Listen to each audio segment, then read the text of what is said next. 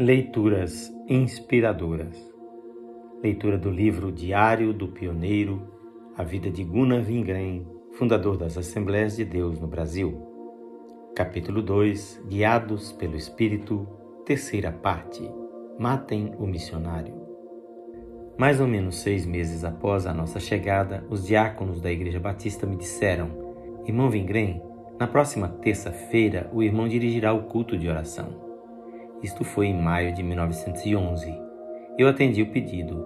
Li alguns versículos no Novo Testamento que falam sobre o batismo com o Espírito Santo e disse algumas palavras. Durante todo o tempo, os diáconos mantiveram suas Bíblias abertas para conferir se eu estava lendo e interpretando corretamente. Parece que ficaram satisfeitos com o que eu disse. Durante aquela semana, realizamos cultos de oração todas as noites na casa de uma irmã que tinha uma enfermidade incurável nos lábios. Ela não podia assistir aos cultos na igreja. A primeira coisa que fiz foi perguntar-lhe se cria que Jesus podia curá-la. Ela respondeu que sim. Dissemos-lhe então que deixasse de lado todos os remédios que estava tomando. Oramos por ela e o Senhor Jesus a curou completamente. Nos cultos de oração que se seguiram, aquela irmã começou a buscar o batismo com o Espírito Santo. O seu nome era Celina Albuquerque. Na quinta-feira, depois do culto, ela continuou orando em sua casa juntamente com outra irmã. A uma hora da madrugada, a irmã Celina começou a falar em novas línguas e continuou falando durante duas horas. Foi, portanto, a primeira operação de batismo com o Espírito Santo feita pelo Senhor Jesus em terras brasileiras. No dia seguinte, a outra irmã que presenciara tudo foi e contou o que vira aos outros membros da Igreja Batista. O seu nome era Nazaré. Na sexta-feira, após o término do culto na igreja, a irmã Nazaré e outras irmãs vieram para o nosso culto de oração. Nessa mesma noite, Jesus batizou-a com o Espírito Santo e ela cantou um hino espiritual. Todas as demais pessoas que tinham vindo da Igreja Batista creram então que isso era obra de Deus todos menos dois, um evangelista e a mulher de um diácono. O evangelista que não quis crer ficou muito orgulhoso e caiu debaixo da influência do diabo. Já no domingo seguinte, notamos que ele havia sido tomado por um poder estranho, e isso era notado principalmente quando ele falava. Na terça-feira seguinte, ele mesmo convocou os membros da igreja para um culto extraordinário e não permitiu nem que o pastor falasse. Ele disse: Todos os que estão de acordo com a nova seita, levantem-se. Dezoito irmãos se levantaram e foram imediatamente cortados da comunhão da igreja. O pastor, que pelo menos naquele momento demonstrou muita serenidade, orou a Deus no seu coração e pediu uma palavra.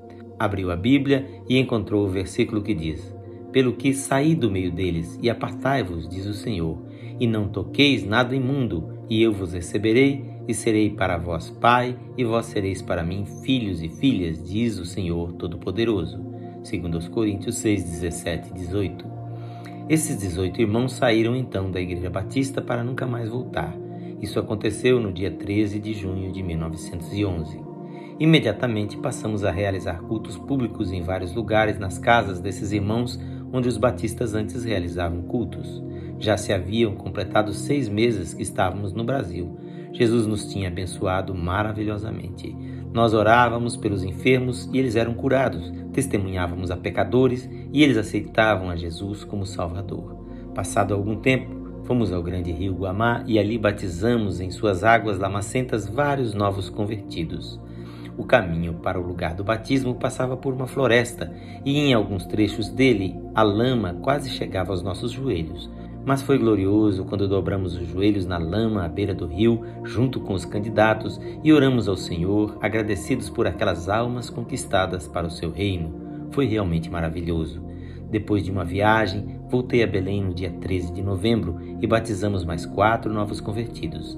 Fiz também outras viagens ao interior quando batizei vários irmãos. Na volta, realizamos outros batismos em Belém. Vários irmãos também foram batizados com o Espírito Santo. Uma irmã chamada Clotilde falou em línguas durante várias horas quando recebeu o seu Pentecoste. Glória a Jesus. No dia 14 de abril, batizei mais três novos convertidos. Nessa oportunidade, uma grande multidão de inimigos da obra de Deus dirigiu-se para o local do batismo. Estavam armados de facas e laços e queriam impedir o nosso batismo. Foi debaixo de muitas ameaças e, sobretudo, acobertados pelo poder de Deus que realizamos o batismo. Só por um milagre a minha vida foi salva naquela oportunidade. Louvado seja o Senhor. Sobre esse acontecimento, escreve A. P. Franklin no seu livro Entre Crentes Pentecostais e Santos Abandonados na América do Sul. Os primeiros batismos no Pará eram todos realizados em segredo, geralmente às 11 horas da noite, pois não havia nem templos nem tanques batismais. Porém, um dia criaram coragem e anunciaram um batismo público à beira de um rio. Isso deu tempo para que os inimigos preparassem algo para atrapalhar a cerimônia. Centenas de homens se aproximaram do local do batismo, pensando que com violência poderiam impedir o ato sagrado. O líder deles caminhava à frente carregando uma cruz. Os poucos crentes que estavam reunidos compreenderam o perigo daquele momento e temeram que houvesse derramamento de sangue. Vingrem procurou ler a Bíblia, mas foi impedido. Tentou ler outra vez, mas o líder empunhou uma faca e se preparou para lançar-se contra Vingrem. Porém, a irmã Celina interpôs-se então entre esse católico e o irmão Vingrem, salvando a vida deste. Um outro católico, um homem velho, gritou então: Chega, deixem que eles realizem a cerimônia. Mas o líder do grupo continuou firme no seu propósito de impedir o batismo. Vingrem disse então aos inimigos: Eu faço somente o que Jesus quer e debaixo das ameaças dos inimigos, os candidatos começaram a trocar suas roupas e vestir as capas de batismo numas pequenas tendas no mato e depois foram para o rio. Enquanto Vingrem os batizava, os inimigos gritavam: Miseráveis, comida de tigre, matem o missionário. Quando o batismo foi concluído, os inimigos pensavam que nós voltaríamos às tendas a fim de trocar roupa, conta o irmão Vingrem.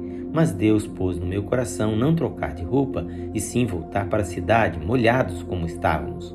Então saí da água e, seguido de perto pelos novos convertidos, passamos pelo meio de toda aquela multidão de inimigos. Eles se esqueceram de nós, ficaram boquiabertos e nos deixaram passar. Assim o Senhor nos deu o seu livramento. Isso foi muita coragem de sua parte, disse eu a Vingrem. Coragem? Eu tinha o mandamento de Cristo, tanto para pregar como para batizar. Eu não tinha outra coisa que fazer e não podia desobedecer a Deus, mesmo que todos os homens e todo o poder do inferno viessem contra mim para impedir-me. Nós temos de primeiramente obedecer a Deus, pois assim nos ensina a Bíblia, respondeu ele. Naquele momento, vi como o sangue subiu ao rosto de Vingrem, seus olhos brilhavam e eu senti como seu coração palpitava. Assim termina o relato de A.P. Franklin. Permaneci em Souri um mês inteiro. Voltei a Belém no dia 12 de maio e realizei vários outros batismos. Depois de um último batismo no interior, realizado em um pequeno igarapé, bem dentro do mato, voltei a Belém de trem. Naquele dia comecei a sentir uma dor terrível nas pernas e durante vários meses só pude caminhar devagar e com muita dificuldade. Na leitura de amanhã teremos a quarta parte deste capítulo. Quem faz esta leitura é seu amigo Pastor Edson Grando. Que o Senhor Jesus abençoe com paz a sua vida e a sua família.